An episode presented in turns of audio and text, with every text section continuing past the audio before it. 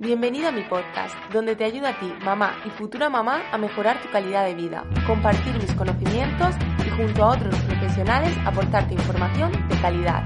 Soy Laura Gallardo, entrenadora especialista en embarazo y posparto. Ya tienes disponible el programa Embarazo Empoderado, mucho más que entrenamiento, una preparación completa durante el embarazo. Para más información, sígueme en Instagram, arroba más empoderadas. Ahí puedes preguntarme todas tus dudas.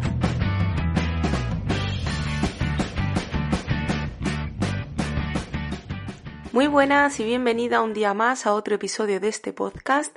Hoy lo que te traigo es eh, un directo que realicé hace unos días con Sandra, una estupenda fisioterapeuta.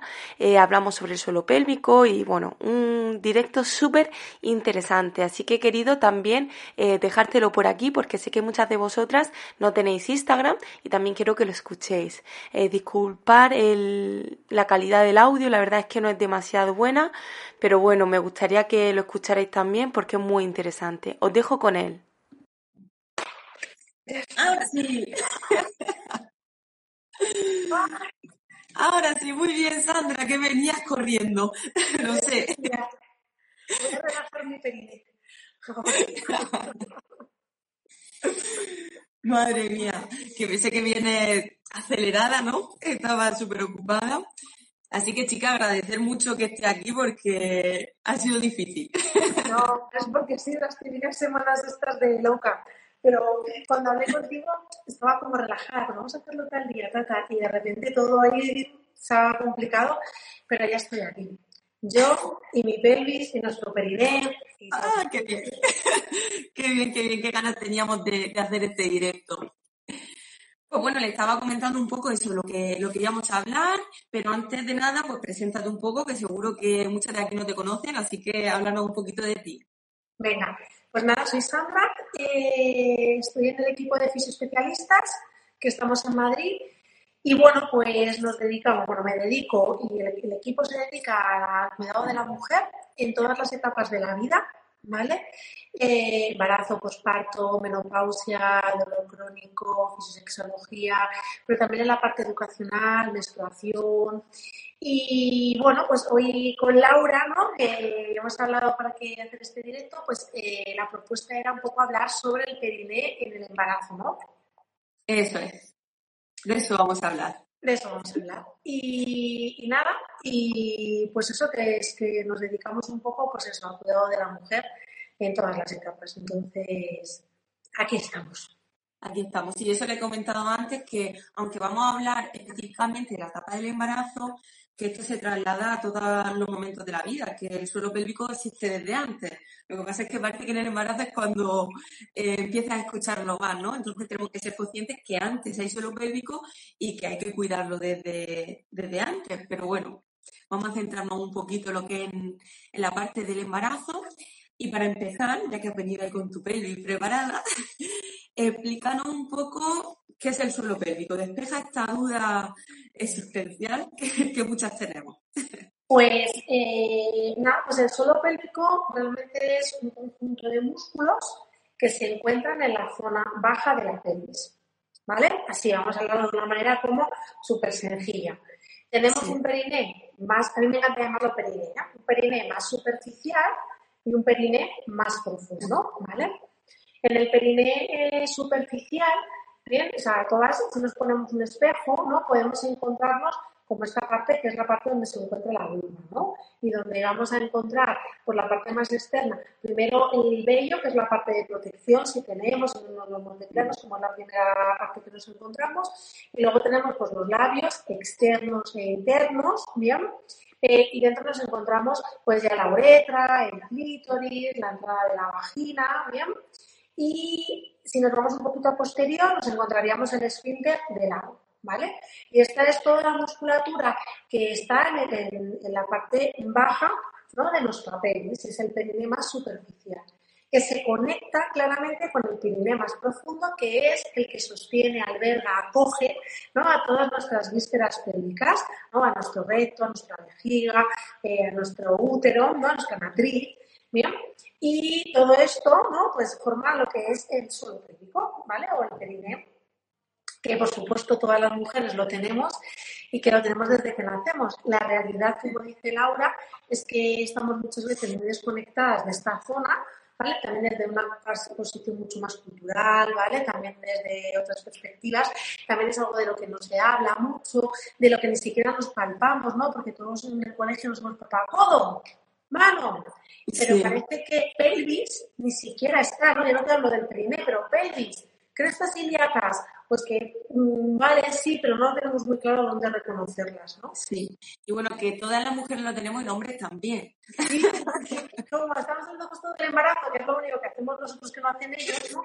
Pues me digan mujeres. Pero sí, claro, el suelo pélvico es un poco diferente el hombre de la mujer, ¿no? En este, justo en esta parte cuerpo, pues hermanos, sí. ¿no? Porque la una mujer, pero lo que tiene que ver con el suelo pélvico no. Pero bueno, que hay que integrarlo y que hay que conocerlo, reconocerlo y darle autocuidado desde, desde que nos escuchéis, si nunca lo habéis pensado, ahora, ¿no? O empezar desde ya. Eso es. De hecho, esta mañana cuando iba a entrenar me ha dicho una compañera, ¿qué es lo que vas a hacer? Hablar de suelo pélvico. ¿Eso qué? Eso no sé qué. Y bueno, pues tratar de conectarte que, lo, que te vas a enterar de todo. Eso es, eso es. Y luego quizá contar, ¿no? que creo que es importante muchas veces, cuáles son las funciones ¿no? del suelo pélvico. Eso, sí. Que en ocasiones igual si las, las, mujeres que están aquí con nosotras decimos, venga, decirnos una función del suelo pélvico. Una. Y si alguna se anima, que nos la escriba, a ver si coincidimos en a ver si la sacan. Y estaría bien poder hacer la reflexión de decir funciones, ¿no? O decir alguna, ¿no? Y pues decir un poco que las funciones del suelo pélvico, pues una de ellas es el sostén, ¿no? Sostiene las vísceras. Dice una cervix, vale, una, muy bien. Otra función que es la esfinteriana, ya sea a nivel de vejiga, ¿no? O sea, de cervix o, o gases o de fecar, ¿no? La esfinteriana, sostén, esfinteriana, muy bien. Otra sería el parto, ¿no? Otra función y otra función sería la sexual, ¿no? La sexológica, ¿no? La parte sexual. Y lo que es importante contar también es que cuando una de estas funciones falla, ¿no? Es que algo está pasando. Por ejemplo, algo pasa. Tengo incontinencia urinaria. Pues la función esfinteriana va mal. Tengo un prolapso, un descenso de una víscera, ¿no? Mm, pues la función de sostén no va muy bien, ¿no? Eh, tengo dolor en las relaciones sexuales, eh, me cuesta llegar al orgasmo, eh, no lubrico bien, etc, etc. La parte sexual hay algo que no va bien, ¿no? Y luego el parto, que todo tiene que ir maravillosamente porque nuestro bebé, ¿no? Está hecho y es perfecto, ¿no? Para acoger, acompañar, relajar, abrir, ablandar para la salida de nuestro bebé. Por lo cual es importante que conozcamos todas las funciones que tiene nuestro suelo pélvico para poder reconocer si estamos un poco en patología o no algo no va bien en, cada una de ellas. Sí, es súper importante lo que dice de conocer las funciones porque si nos lesionamos un codo, lo vemos, lo sentimos como que es más común y entonces, pues claro, tengo una lesión en un hombro o cualquier parte del cuerpo, pues yo voy bien al fisio, bien al médico, dependiendo del tipo de lesión.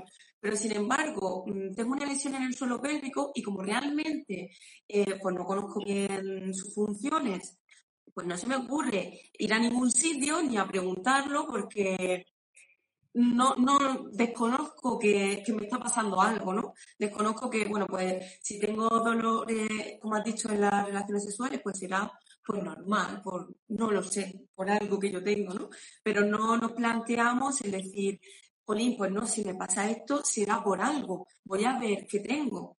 Sin embargo, con otra parte del cuerpo sí. A nadie se le ocurre romperse un tobillo y dejarlo pasar. Bueno, ya esto es normal. Sí, bueno, pues por lo que hablamos al principio, ¿no? Pues esta parte que tenemos de pues esa sensación de tabú o de normalización de algo que viene de hace mucho tiempo, como eh, todos estos de unas gotas de pis, ¿no? Y si encima acabas de ser madre, es como muy fácil esa coletilla de que quieres si acabas de dar a luz, ¿no?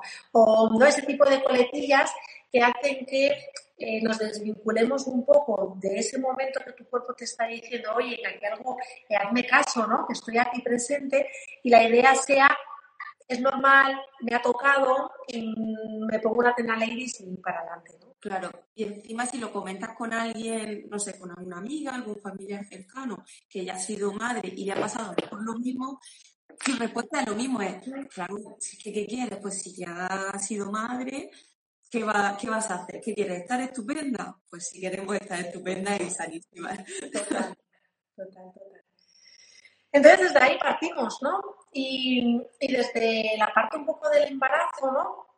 Bueno, primero que la mujer eh, tiene que hacerse cargo de esta parte del cuerpo, tan importante en cualquier etapa de la vida, pero que si nos ha llegado ahora en el momento del embarazo, pues quizás un momento también donde que hay que eh, un poco descubrirlo, si lo tenemos un poco olvidado, porque está ahí, ¿eh? Y no estamos descubriendo nada nuevo, sino dándole un poco la mirada que igual eh, se nos había un poco olvidado darle, ¿no?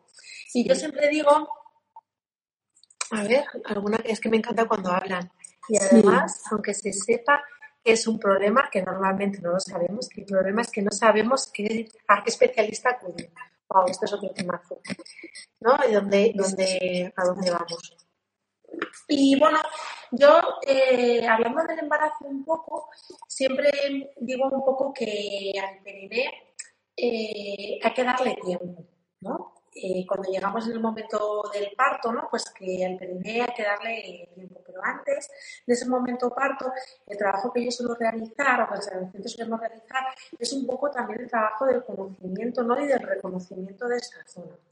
Y creo que es súper importante que todas las mujeres eh, hablando ahora porque estamos hablando del embarazo, pero cualquier mujer, pues pueda eh, sentir y tocar su pubis, poner la mano en su pubis y colocarlo saber exactamente dónde está, saber que hay un pubis derecho, un pubis izquierdo y que aquí en el centro está la sínfisis púbica, ¿vale? Que es una articulación maravillosa para el momento del parto, que nos va a ayudar, ¿no? También sabe que aquí están pues, las crestas ilíacas, que aquí están nuestros isquiones, que aquí están nuestros sacos, ¿no? Y que esta zona es muy importante reconocerla, ¿no? Y tocarla. Yo trabajo mucho la parte sensorial, ¿no? Y la parte de anatomía, entonces intentamos que la mujer se coloque las manos y vaya buscando esa rama isquiopúbica, que igual nunca había oído hablar de ella, ¿no? que vaya del pubis buscando el isquion, entonces tocamos esa rama que es súper sensitiva, que tiene mucha inervación y que no deja de ser hueso, lo que pasa es que cubre, ¿no? o sea, protege toda esta parte del triángulo anterior. ¿no? Que yo siempre trabajo mucho, seguro que tú también, la parte esta del triángulo anterior y del triángulo posterior. Nosotros hablamos de diferenciar un poquito esas dos zonas. Eso es, que la pelvis, ¿no? el suelo pélvico, podemos dividirlo en un triángulo anterior y en un triángulo posterior, ¿no? Que en el triángulo anterior es donde está la entrada de la vagina, eh, eh, la, uretra, el clítoris, y que realmente hablando ya del embarazo y parto es por donde va a nacer nuestro bebé, va a ir hacia el triángulo anterior y que aquí hacia atrás está nuestro triángulo posterior, que también se puede tocar y, visualizarlo tocándonos un isquion, el otro isquion y el coxis, ¿no? o el sacral. Entonces aquí vemos claramente el triángulo posterior donde se encuentra el esfínter anal. Entonces es un muy buen trabajo un trabajo muy bonito disociarlo, saber dónde está nuestro triángulo anterior, nuestro triángulo posterior. Yo soy capaz de contraer, arrugar, acoger el perineo, pero también soy capaz de soltarlo, flexibilizarlo, relajarlo. Hacia dónde puedo llenar, un sonido, una vocal, ¿no? Y trabajar mucho todo este triángulo anterior, que es al final el momento eh, hacia donde tiene que ir como ¿no? la fuerza y la cabecita de nuestro bebé va a ir hacia acá y no hacia el triángulo posterior. Eso lo suelo trabajar bastante en los entrenamientos y ponerle, eh, para que sean capaces precisamente de eso, de distinguir la parte, anterior y posterior, para que luego en el momento del parto, eh, claro, allí la matrona no se va a poner a explicarte esto y decirte, bueno, aquí ahora tienes que empujar. No es momento de hacer eso, lo tienes que haber hecho antes. Entonces, claro, ¿qué es lo más fácil? Empuja como si estuvieras haciendo caca. Claro, ya no te lo indica mal, para que lo hagan mal, te lo indica porque es lo que más conocemos todos. No, normalmente, pues si no tienes ese control y, y disocias bien estas dos partes, pues no tienen otra forma de, indicártelo. Lo más sencillo es decir eso, pero si tú ya has hecho un trabajo previo, entonces a mí me gusta trabajarles de, aunque al principio siempre me dicen, madre mía, Laura, es un horror y me cuesta muchísimo esto del suelo pélvico. Bueno, tranquila que ya, ya lo irás cogiendo. Entonces, eh, centrarte en esa parte anterior, en esa parte posterior y saber activar una, activar otra y disociarlo para que luego también en ese momento seas consciente de decir, vale, sé dónde está mi parte anterior y sé hacia dónde tengo que, que realizar ese, ese empujo. Mira, yo cuando trabajo mm, desde, desde este trabajo, al final yo todo el rato estoy eh, haciendo propuestas para que la mujer pueda descubrir, ¿no? Otra vez, para redescubrir un poco esta parte de su cuerpo. Entonces, eh, lo que sabemos es que en la vida cotidiana siempre mandamos presiones a triángulo posterior, ¿vale? Porque la defecación va a triángulo posterior, ¿no? Va a este esfínter anal. Y es algo que hacemos de toda la vida, ¿no? Que, ya sabemos hacerlo, ¿no? Y que, es muy fisiológico y muy, rápido, ¿no? De hacer. Lo que sabemos también es que en la vida cotidiana no hay nada que nosotros mandemos presiones hacia el triángulo anterior gracias a Dios. Por eso no hay prolapso, no cosas, no vamos todo el rato mandando presiones, ¿no? Ese triángulo anterior. Cuando realmente eh, tenemos que mandar alguna presión al triángulo anterior en el momento del parto es porque la cabecita de nuestro bebé nos está indicando por dónde quiere salir, ¿no? Y él mismo nos va indicando cuál es la dirección. Entonces, tampoco eh, tendríamos que, que pensar mucho ¿no? Porque esa sensación de la cabecita del bebé sería la que a nosotras, al sentir ahí, sería donde acompañaríamos. En el caso, como nos preguntan alguna, en que se pone una epidural, ¿no? Y a lo mejor eh, una epidural que, por desgracia, bueno, porque ha surgido así, eh, no siento nada, ¿vale? Es ahí donde todo este, este trabajo sensorial, de haberlo localizado, de tenerlo en tu cabeza, de saber dónde está, de focalizarlo, a la hora de mandar ese pujo que está dirigido por nuestra matrona, ¿no? Y que nos dice, ahora Sandra, puja, pues yo podré llevar ese aire, esa exhalación, ¿no? ese, ese trabajo hacia el triángulo anterior.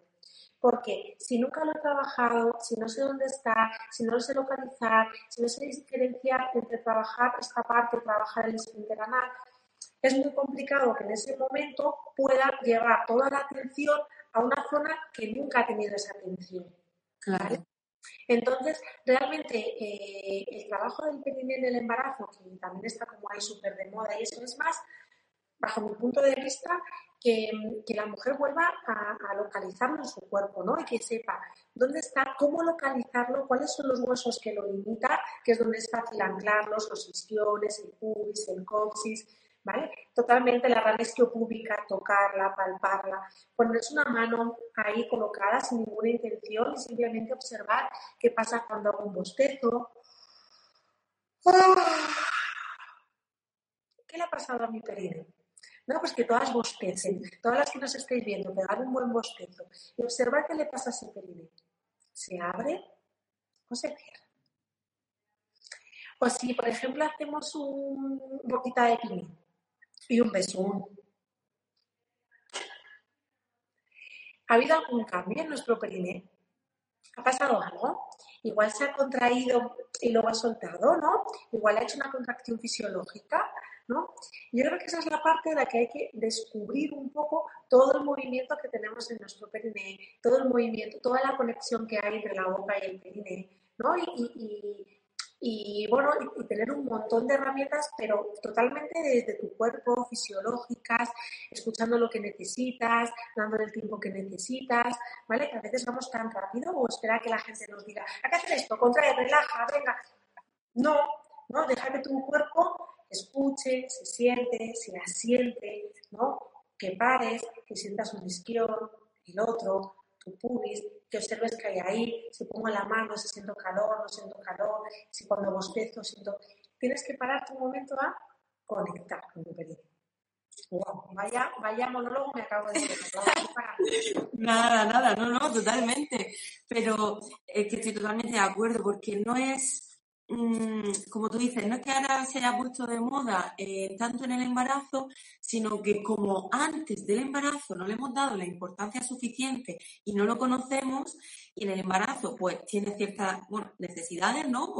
ahora comentaremos también un poquito, pues es momento de decir, bueno, pues como de aquí atrás yo esto no lo conocía, pues vale, vamos a darle ahora la importancia y vamos a, darle ahora, pues eso, vamos a conocerlo, vamos a ver qué tenemos ahí, que oye, que si lo conozco desde antes del embarazo, pues mucho mejor, porque ya tengo pues esa soltura, ¿no? Y pues esa conexión con, con mi suelo pélvico. Pero por desgracia, normalmente es en el momento en el embarazo en el que ahora comienzo a escuchar lo de suelo pélvico y hay gente que ni siquiera eso, pero bueno, la mayoría pues sí que es un momento en el... ¿Eh? En el embarazo aparece más esta palabra, sí. Claro, empieza a aparecer y decir, jolín, pues mira, yo antes no lo sabía, pues, pues bueno, pues es momento de, ponerse a ello, ¿no? A conocerlo, como tú dices, y, y sentirlo como parte de nuestro cuerpo. Que muchas veces, como no se ve, como no es algo que se vea, tú flexionas un codo, eh, flexionas una pierna o te mueves y eso lo ves. El suelo pélvico no. Entonces, como que no existe. Pues aquí hay un trabajo muy bonito, ¿no? También, que es el verlo. ¿no? Y muchas veces no hace falta eh, tampoco ver mucho más, sino pararnos a sentir. Hay algunos momentos en los que también nos tendríamos de parar, cerrar los ojos, ¿no? Desde la quietud, de dar la calma y empezar a sentir un poco qué está sucediendo, ¿no? Desde dónde está mi perine y qué puedo hacer con él. Pero sí que es verdad que, por ejemplo, desde un espejo, ¿vale? Colocándote un espejo, separando ahí bien tus labios, puedes ver un poquito toda la zona de tu periné, ¿no? La parte superficial. Puedes ser fuerte y observar qué pasa en tu periné, si se abre, sale algo, si no, si entonces se contrae, ¿vale? Podemos observar cómo, actúa mi cuerpo ante la tos. Podemos eh, ver qué pasa cuando hago una salva, igual, cómo van las presiones, puedo ver si contraigo, si mando contraer, si realmente se contrae o no se contrae, puedo mirar eh, el color, puedo tocar la temperatura, eh, puedo ver si tengo alguna cicatriz o no, puedo palparle de esa tensión. O sea, hay una manera muy bonita de reconocernos el cuerpo, ¿vale? Desde lo visual y poco a poco desde el tacto, ¿no? Y desde el contacto y desde ahí podemos eh, verlo. Pero luego también hay una parte donde el cuerpo también nos va dando como avisos, ¿no? También, ¿no? Y, y a lo mejor eh, te ríes mucho y tienes que cerrar las piernas muy fuerte, pero empiezas, no me reír, no me reír, que me no me reír, ¿no? Pues ahí tu cuerpo también te está diciendo, oye, hay algo aquí que no termina de ir muy bien, porque cuando te estás riendo mucho, que le estás metiendo mucha presión, tu perine siente que o cierras las piernas o te vas a hacer pis. Y eso es una escucha al cuerpo y es, una alarmita. Oye, ¿qué te está pasando esto. Si no le doy esa importancia y le voy dejando pasar el tiempo, pues una alguna vez será riéndote, otra vez será que sales detrás del autobús y sientes que has perdido pis, ¿no? Entonces, creo que, hay, que el cuerpo nos va dando como pequeños avisitos y que nosotros también tenemos que ser como conscientes de ellos, ¿no? Y saber un poco. Y que muchas veces el periné es importante y en el parto es importante, pero que durante el embarazo también el peso del bebé, pues, el peso que cogemos nosotros, pues también es un grupo de músculos que tiene que sostener ahí eh, un peso eh, rápido, ¿no? En el tiempo, como que vive rápido y, y demás. Entonces, em, también hay que entender eh, desde el trabajo, por eso, por ejemplo, trabajar mucho como desde la sinergia, ¿no? O sea, cómo mi abdomen soy capaz de contener, ¿no? Trabajar todo mi faja abdominal, mi transverso y mi suelo pélvico me tiene que acompañar, ¿no?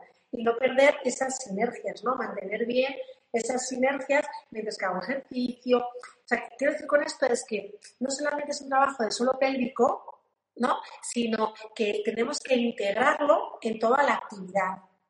No sé si me explico. Sí, sí, sí, totalmente. De hecho, mm, yo lo trabajo de esa manera porque realmente lo trabajo incluso yo, que no estoy embarazada ni nada, yo estoy, eh, trabajo fuerza y cuando cojo peso, eh, está haciendo una sentadilla, está haciendo cualquier ejercicio y esta coactivación tienes que realizarla. Así que es cierto que cuando no estás usando mucho peso, estás haciendo un ejercicio más ligero, se debe de realizar de manera natural, si todo está bien, pero cuando eh, pues estás, haciendo algunas repeticiones más intensas, pues sí que para protegerlo tienes que realizar esta coactivación. Entonces, en el embarazo, igual, eh, estás entrenando y si tú no realizas estas activaciones, pues al final estás haciendo lo contrario, ¿no? Eh, debilitando o enviando esa fuerza hacia, hacia ese perine y pudiéndolo debilitar. Entonces, realizar toda esta coactivación es súper interesante eh, para protegerlo durante esta etapa, para ser conscientes, si no lo hacíamos antes, ser conscientes eh, en este momento y luego en el postparto volver a reprogramar esta, esta coactivación que muchas veces se, se pierde. Eso es. Entonces, un poco desde ahí, efectivamente, como intentar empezar a trabajar más desde un todo, ¿no? Desde la posición, la postura, la elongación, la respiración, ¿no? Y empezar ahí a trabajar toda la coactivación de suelo pélvico y transverso durante siempre, pero bueno, en el momento del embarazo, pues es, eh, ayuda mucho ya que nuestro transverso, nuestra musculatura se va a elongar por el crecimiento uterino de nuestro bebé, ¿no? Y entonces esa musculatura la tenemos que seguir manteniendo con esa capacidad, ¿no? De contracción, de que cuando venga una fuerza como una tos tenga ese reflejo, ¿no? o esa acción. Entonces ir manteniéndolo en todo el embarazo. Y luego, eh, muchas veces, lo que pasa con el embarazo respecto al suelo pélvico es que se pone, ha puesto muy de moda como que el suelo pélvico tiene que estar todo el rato ahí como fuerte, ¿no? Ver ejercicios de suelo pélvico aprieta, ¿no? Y es importante que expliquemos un poco las diferencias, ¿no? El suelo pélvico tiene que es un, es un músculo y como todo músculo tiene que tener su capacidad de contracción y de relajación, de contracción y de relajación. Y luego está también como ese tono, ¿no? Ese, ese tono de, músculo, ¿no? Que nos mantiene ahí con un buen tono. Entonces, si esa musculatura está muy hipertónica, muchas veces también pierde la capacidad de contracción y relajación porque está ahí muy hipertónica. Si está muy hipotónica, con poco tono, pues también me cuesta, ¿no? Empezar a hacer esa contracción, ¿no? Entonces, al final tenemos que estar, el músculo tiene que estar en sus óptimas eh, situación, ¿no? Y es que puedo hacer una contracción y una relajación. Eh, por lo cual, el trabajo de sinergias es fundamental, ¿vale? Y no todo el rato trabajar en la contracción, ¿no? Porque además sabemos que para el momento del parto, nuestro periné tiene que tener todas estas capacidades, tiene que ser elástico, flexible, ¿no? Para poder abrir, acompañar, relajar, ¿no? Y poder eh, acompañarnos a la salida de nuestro bebé. Por lo cual, el periné hay que verlo también desde esa visión de que también tiene que estar relajado, no puede estar todo el rato en tensión, ¿no? Y, la manera también de relajarnos y de ser consciente de la relajación, pues es trabajar con esto que os contaba antes, ¿no? Con el beso, el bostezo, el suspiro, ¿no? Todo lo que tiene que ver con el... Ah, libera el periné. Y la boca está muy relacionada. Si yo estoy todo el rato estresada, sobre todo sobre esos periodos, ¿no? Apretados, estresados, y cuando el cuerpo te pide un. Cuando te pide ese bostezo, ese suspiro, es porque quiere soltar, ¿no? Necesita soltar, ¿no? Y entonces, ese es un poco el trabajo del periné también. Hay que trabajar la flexibilización, la lasitud, pero además del masaje periné que si quieres hablamos de él ahora, también el trabajo de las asimetrías, estoy embarazada, trabajo una simetría, otra simetría, me coloco, al final parto son asimetrías también, ¿eh?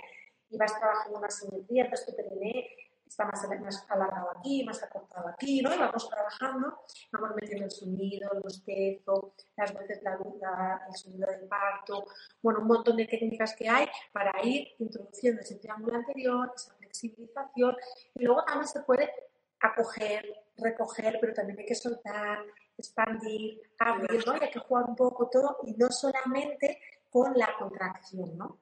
Sí, y además eh, que hay algunas chicas que sí que me comentan, uy, lo activo, pero jolín, luego la relajación no, no consigo como relajar del todo, se me queda siempre una pequeña activación y es necesaria ambas cosas, porque tenga un suelo pélvico súper, súper fuerte, no quiere decir que, que esté estupendo, al contrario, puede ser eso, que, que, tenga demasiado tono y también nos puede traer problemas. Claro, mirad, todo en exceso el poco tono o exceso de tono eh, puede entrar dentro de un problema de patología. O sea que, por ejemplo, si yo pregunto así en general, que una mujer pierde pis cuando tose y estornuda, todo el mundo piensa que su suelo pélvico, ¿cómo está? Débil. Claro, todo el mundo hace esa reflexión y dice, wow, pues cuánta cercanía, pues aprieta, pues es que te está teniendo el suelo pélvico flojo, ¿no? Es un poco flojo porque su periné. Y lo que vemos muchas veces nosotros en consulta son perinés que tienen una buena activación y una buena contracción, pero es verdad que la mujer cuando todo se estornuda o hace un ejercicio intenso, pierde pis. Y muchas veces esa pérdida de pis no viene por un problema del suelo pélvico, sino por una hipotonía del músculo de, de los músculos del abdomen. ¿Vale? O sea, el transverso no se activa bien, yo toso, ¿qué hace esto mi diafragma? ¿Qué tiene que hacer mi cuerpo? ¿No? El transverso se tiene que activar y mi suelo pélvico que recoger ante esa presión. Si yo toso, ¿de dónde se me va para adelante? ¿Hacia dónde va toda la presión? Al perineo. Entonces, puede que tu perineo sí que quiera hacer bien esa sinergia y haga bien el trabajo, pero es tanta la carga que le viene de arriba y ese transverso no, hace bien su función de contención, que es una de las funciones del transverso, que hace que podamos perder, tener unas pérdidas de orina. También puede ser que esté tan hipertónico ese suelo pélvico que también podemos tener incontinencia urinaria, porque claro, pues si está tan hipertónico, pues al final no, no podemos cerrar bien todo ese esfínter, todo ese difusor, todo ese trabajo ¿no? de, la tensión, que igual que si está muy hipotónico y cuando necesitamos eh, aguantar para una presión, pues tampoco puede sostenerlo. Entonces, cuando ya estamos dentro de una patología como la incontinencia urinaria, y en este caso estuviéramos en el embarazo, pues ya hay que visualizarlo, ¿no? Hay que ir, hay que verla, hay que ver si es más de un trabajo de transverso, es un trabajo más de suelo pélvico, pero no podemos generalizar que cuando hay una incontinencia este suelo pélvico está debilitado. Y muchas veces pensamos que en el embarazo lo que tenemos que tener es un gran suelo pélvico, ¿no? Y lo que tenemos que tener es un suelo pélvico competente, ¿vale? Ni muy muy fuerte, ni muy muy flojo, ni muy muy activado, ni muy que, no, que le quieres decir que despierte y no se despierta, ¿no? Tiene que ser competente. Y lo que vemos a veces también, yo veo a veces es que el suelo pélvico es competente, pero la mujer, ¿no? A nosotros nos cuesta mandar la orden, ¿no?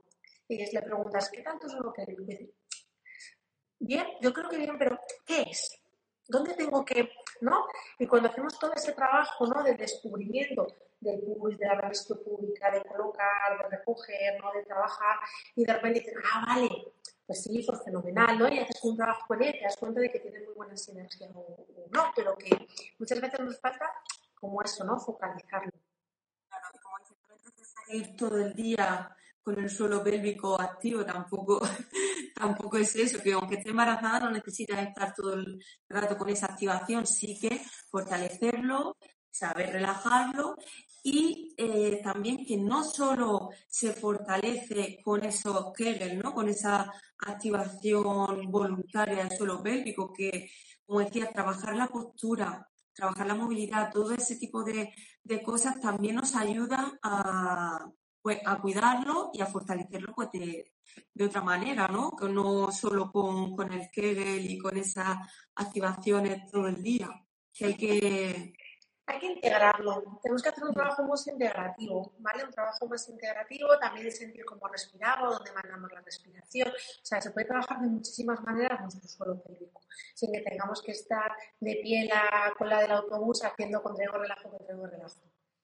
¿No? Porque es algo que, que, luego cuando, cuando vayas a hacer algo en tu vida diaria puede que, que esa contracción de relajación no se active, eso hay que activarlo más en la vida diaria, en ejercicios sinérgicos, ¿vale? que, y que tampoco hay que darle, o sea, en este sentido, hay que hacer un buen trabajo, ver si tienes buenas sinergias y ya está. Lo que hay que entender del suelo pélvico es que en el embarazo es tan importante eh, trabajar y activarlo, ¿no? Y también moverlo, que también pues oxigenamos, circulamos, fenomenal, pero también hay que aprender a relajarlo, a expandirlo, a abrirlo, ¿no? Y eso también nos va a ayudar mucho en el momento del nacimiento de nuestro hijo. Eso es. Sí, y bueno, una pregunta que, que me han hecho, bueno, que han dejado por aquí, es que, bueno, ¿y si no soy madre, puedo tener problemas de suelo pélvico? Yo es que la he visto y que no se me escapen las preguntas. Claro, sí, es que el suelo pélvico al final está con nosotros acompañándonos en todas las etapas, entonces Eh, ¿Puedes tener problemas de suelo pélvico sin ser madre? Por supuesto. Puedes tener incontinencia urinaria, eh, puedes tener eh, de urgencia, de rebosamiento, puedes tener una vejiga hiperactiva, yo que sé, puedes tener las relaciones sexuales, puedes em, tener un prolapso. O sea, depende un poco de, de, nuestro tipo de vida, ¿no? De nuestros hábitos también a lo mejor del trabajo que tengamos, ¿no? Si es un trabajo donde necesito rato cargando peso, ¿no? Y, y, no una buena activación, pues igual también voy colapsando. Tú me veías bien, que se me, se me ha quedado pillado. Me congelada, pero ahora ya estoy bien. Vale, vale. perfecto, perfecto, continúa. Nada, y eso entonces que sí, que, que, que, es verdad que en momentos en la vida, como el embarazo, pues que ese peso uterino tal, hace que nuestro suelo pélvico igual se resienta un poco más el parto, ¿vale? el posparto, si encima nos hemos llevado en el posparto, eh, pues hemos tenido un desgarrito o una episiotomía o una cicatriz, bueno, pues todo eso hay que volverlo a trabajar. Luego puede llegar el momento de la menopausia, puede llegar un momento de bajo de que nos cueste lubricar. Cualquier cosa que nos pueda pasar, que sepáis que hay un trabajo desde la fisioterapia que os podemos ayudar para, para mantener los perines pues, felices. Sí, eso ha preguntado otra chica también por aquí, no sé si ha sido la misma, eh, que, eh, que con quién, ¿no? No sabemos con quién tenemos que, a quién tenemos que acudir cuando tenemos este tipo de, de problemas. Y aquí comentar que muchas veces, o me he encontrado con muchos casos, que después del embarazo, eh, después del parto, eh, siempre se hace la, valoración con el gine y pues en la mayoría de los casos, bueno, cuando hacen, hacen su valoración, ellos ven que está, que está bien y ya, vida normal, ¿no? Ya tu vida normal, esto yo veo que, está bien, pero no se indica después la valoración con la fisio para realmente ver un poco más en profundidad eh, cómo, cómo está. Mm, a ver, eh, creo que somos profesionales muy sinergistas, ¿no? Muchas cosas vamos juntos y luego cada uno tiene su especialización. La realidad también es que cuando la mujer da luz la suele ver también, si no es el gine, después del gineta, luego la ve la matrona, ¿no? Sí. Y mm, en nuestro caso las matronas nos las derivan, ¿eh? O sea, que las matronas cuando hacen su exploración, ¿no? Y su valoración y ven un suelo pélvico hipertónico, debilitado, una cicatriz de episiotomía o cualquier cosa, les dicen ¿no? que eh, la persona que ahora les puede acompañar en este proceso es la fisioterapia de. ¿vale? Creo que vemos que los genes ven cosas como diferentes. Hay genes que se estén especializando, pero ven cosas diferentes, ¿no? O sea, que tú al ginecólogo no te va a estar tratando una cicatriz de disotomía, ¿sabes? Ni te va a hacer ejercicio, ¿vale? Abdominopélvico. Entonces, toda esta parte, ¿no? Eh, nos encargamos la parte de la fisión, de los fisioterapeutas de suelo pélvico, ¿vale? Así que mi recomendación, y bueno, la de las matronas, la de todo el mundo que, bueno, pues, la recomendación real es que vengáis a valoración de suelo pélvico postparto a las seis semanas si ha sido parto vaginal y a las ocho semanas si ha sido cesárea. Todo es un poco movible. ¿Por qué decimos esa diferencia? Porque la cesárea necesita otro cuidado, más descanso, ¿no? que todo cicatrice más, tal. Y pues eh, las seis semanas de, del parto vaginal también es un poco porque es un momento donde a nivel hormonal, si queremos instaurar la lactancia, tal, wow, tranquila, pues tenéis tiempo para venir con nosotras. Vamos a ir paso a paso a conocer, a reconocer a nuestro bebé, a respirarlo, a encontrarnos, ubicarnos y luego ya podemos venir a, a, vernos, eh, a vernos nosotras. Nosotros en este sentido la, valoración tiene que ser completa, ¿vale? Ya que lo hablamos, la valoración, o en mi caso, en nuestro caso, la valoración para mí es súper completa y es la clave, ¿no? Una valoración donde vemos la postura, bueno, por supuesto hablamos de todo, ¿no? Del parto, de cómo ha ido todo su embarazo, ¿no? Y luego cuando estamos ahí, pues tenemos que ver su postura, tenemos que ver su diafragma, tenemos que ver sus presiones altoserianas, la salva, ¿no? Tenemos que ver la cicatriz necesaria si la tenemos que ver si hay diástasis, debemos poner ecógrafo, si hay diástasis, si no, cómo trabaja su transverso, cómo son sus sinergias.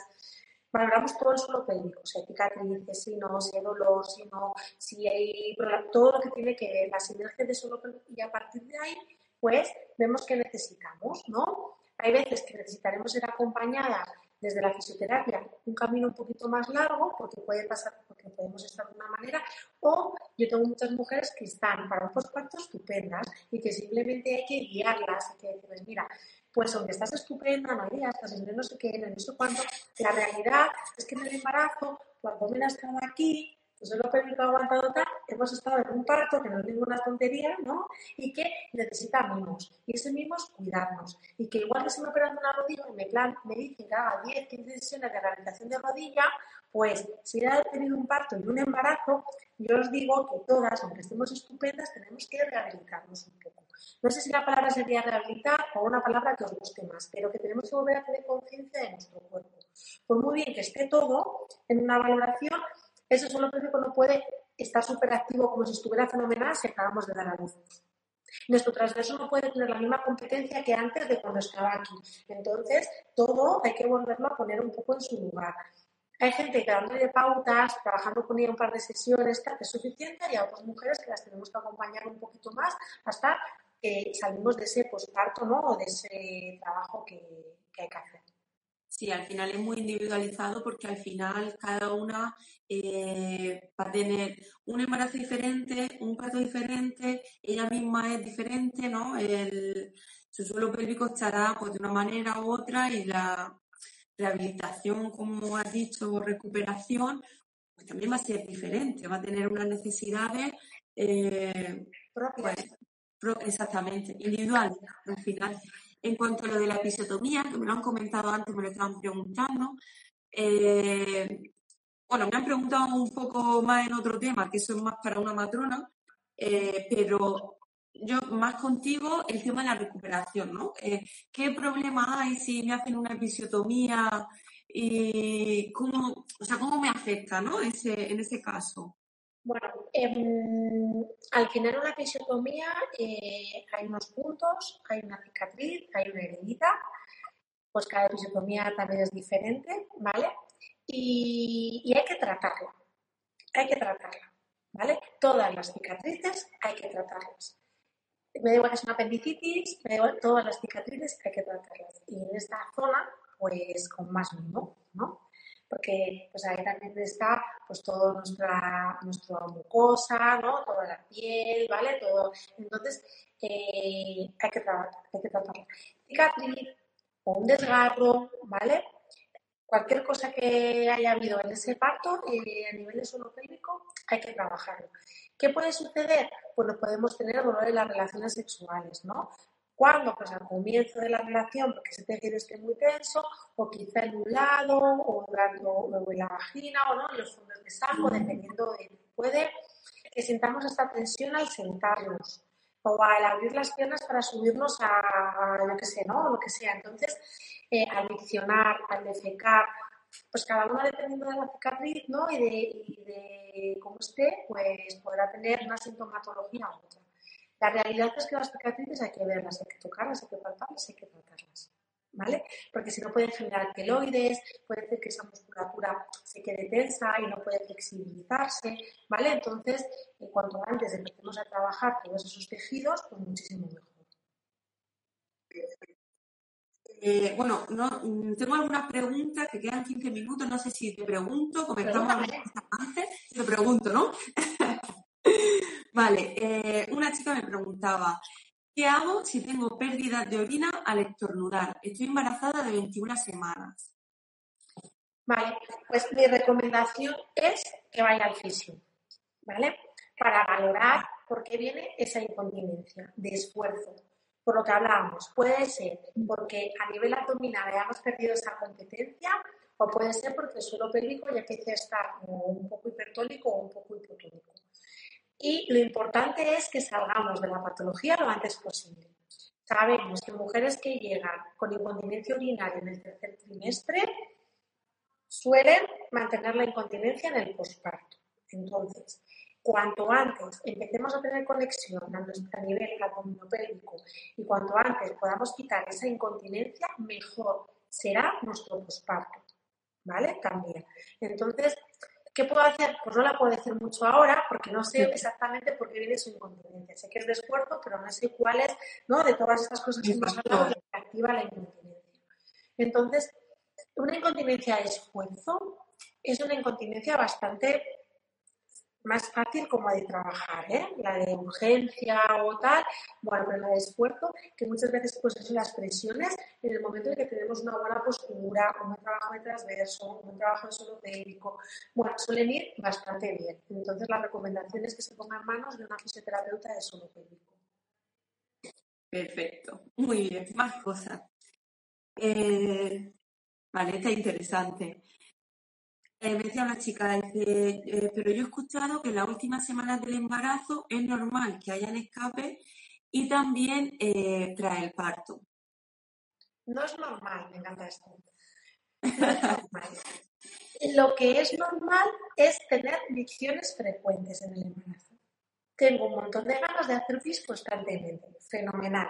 ¿no? Cada hora me toca levantar. Muy bien el peso uterino de tu bebé está tocando la vejiga, entonces tienes sensación de micción continuamente. Muchas veces vas a miccionar y miccionas súper poco. Y dices, madre mía, con la cantidad de pis que tengo, la sensación, y luego micciono y es poco. Vale. Eso es normal y la incontinencia urinaria no es normal. Ni el final, ni al comienzo, ni nada. Hay que trabajarlo. ¿Vale? Estas son las cosas que nos van quedando, entonces si luego nos queda el posparto, bueno, también como es normal, y lo vamos ahí como dejando y, y, al final pues lo sufrimos nosotros en silencio. Entonces, no, que no es tu momento, que ahora estás, eh, que no puedes eh, dedicarte este tiempo, fenomenal, no pasa nada, es sin culpas y sin más cosas, ¿no? Simplemente tenerlo aquí para que cuando me encuentre bien, serena, tranquila, busque ese huequecito para cuidarme yo y saber que eso que me pasa puedo, puedo trabajarlo, ¿no? Y salir de esa incontinencia. Entonces, esa es la idea. Si estás embarazada y estaba de 21, me ha dicho de 31. No, esa era la otra. Esta no me ha dicho el tiempo. Simplemente me ha dicho que ha escuchado que es normal que al final del embarazo y al principio del posparto hayan esa, esas pérdidas. No tiene que haber eso. Muy bien, muy bien. Más cosas. A ver. Vale, otra chica que comenta eh, que tiene pérdida desde su primer embarazo Mm. y ya y ahora mismo está embarazada de su tercer hijo. Pregunta, bueno, pues como que lo había normalizado hasta ahora y pregunta, como que ahora ha empezado a enterarse un poco de esto y me pregunta si se puede recuperar, y si es posible que esto mejore, ¿no? Después de tanto tiempo con esos problemas. Sí, sí, sí, o sea, habría que valorarla, ¿eh? Mi recomendación es que ella, si está en el tercer embarazo, se acerque a su fisio de suelo pélvico, ¿vale? Y que la valoren y que la acompañen en todo este tiempo a mejorar todo lo que pueda su faja abdominal y su suelo pélvico, ¿vale? Para tener un mejor parto y un mejor posparto. Y en el posparto hacer ya una buena rehabilitación, ¿no? Eh, con la intención ¿no? de que la incontinencia urinaria no, no continúe con ello. Sin valorar no la puedo decir, pero vamos, mi recomendación. Claro.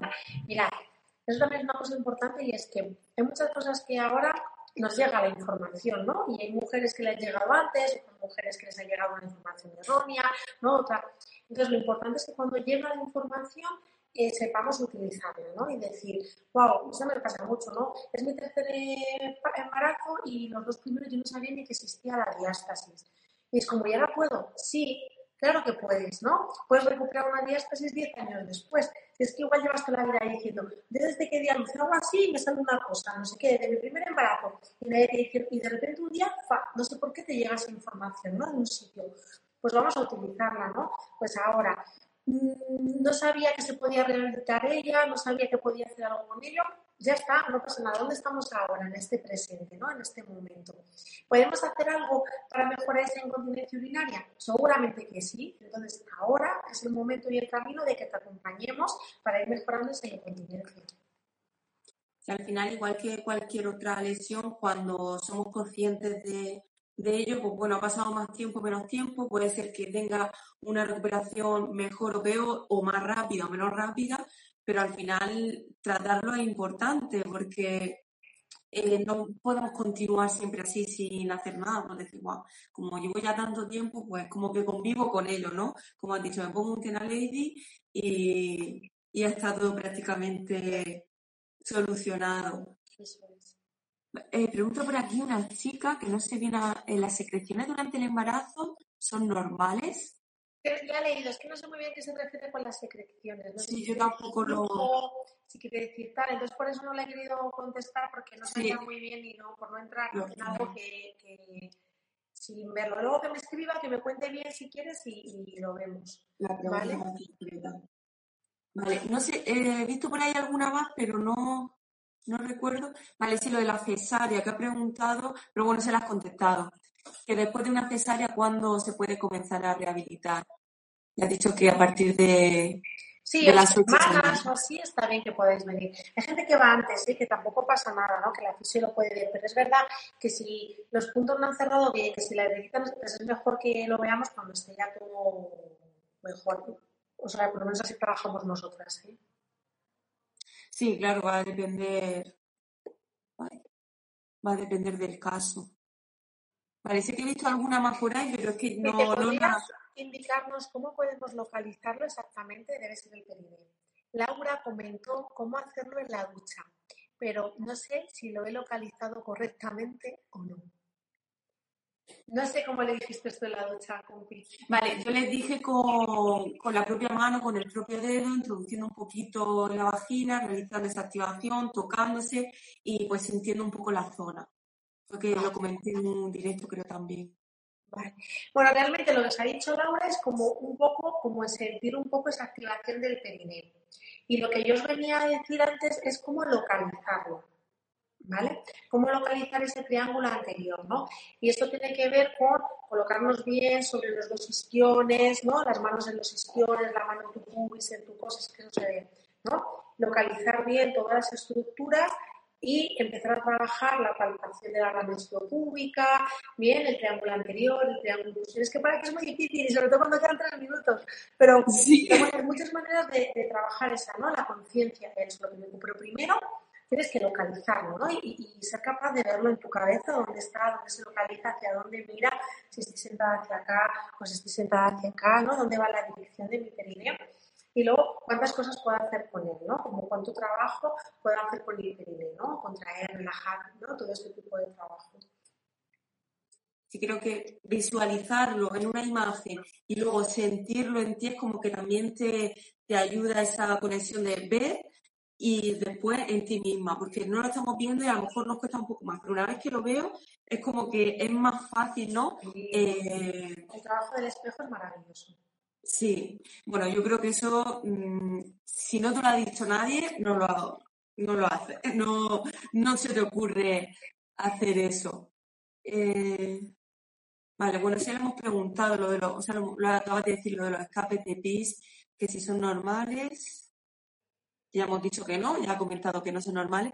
Y una chica pregunta lo de tu dirección, si puedes dejar tu dirección para hacer una, una valoración. Y eh, nosotros estamos en Madrid, en la calle López de Rueda. Si quieres, em, luego Laura, o si me seguís, eh, lo dejo. Que soy especialista y pincháis, eh, viene. Estamos en Madrid, en la calle López de Rueda. Luego, si no, Laura, que os deje ahí información y eso.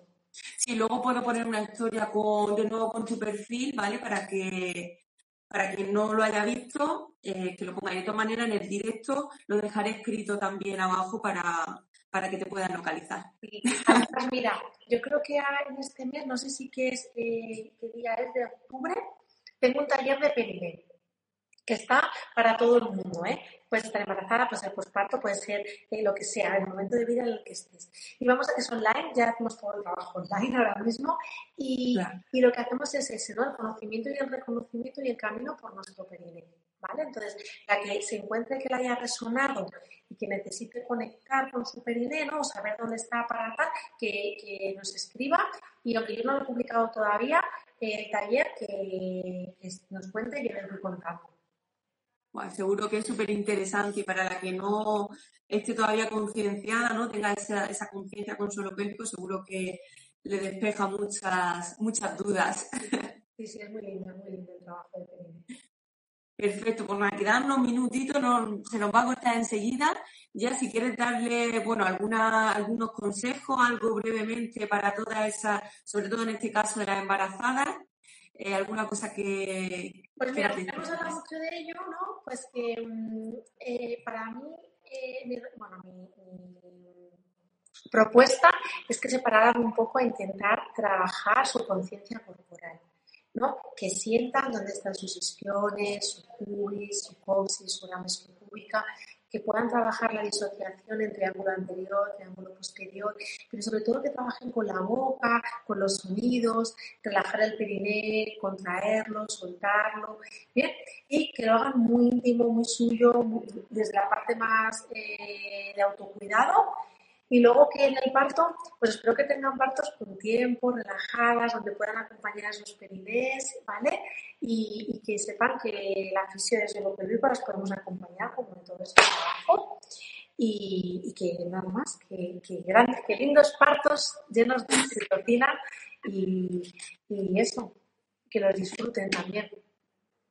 Perfecto, Sandra. Muchísimas gracias de verdad por dedicarnos este tiempo, que, sé que, hay veces que es difícil sacar, sacar estos ratitos, que creo que, ha sido muy interesante, hemos aportado mucha información y creo que se van con, con la, a lo mejor la idea más clara y muchas dudas resueltas. Gracias a ti por invitarme, que siento los cambios por esta semana, que espero que Nada, nos, hagamos otro, espero yo también en mi cuenta.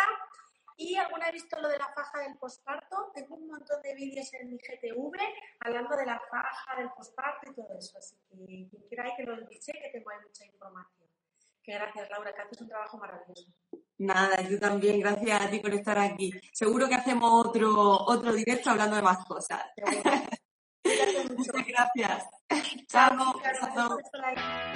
Y bueno, chicas, hasta aquí este episodio. Ha sido bastante más largo, pero bueno, eh, quería compartir con vosotras esta, bueno, este directo que hicimos, que creo que es súper importante y que os va a aportar mucha información. No te quito más tiempo. Nos vemos la semana que viene.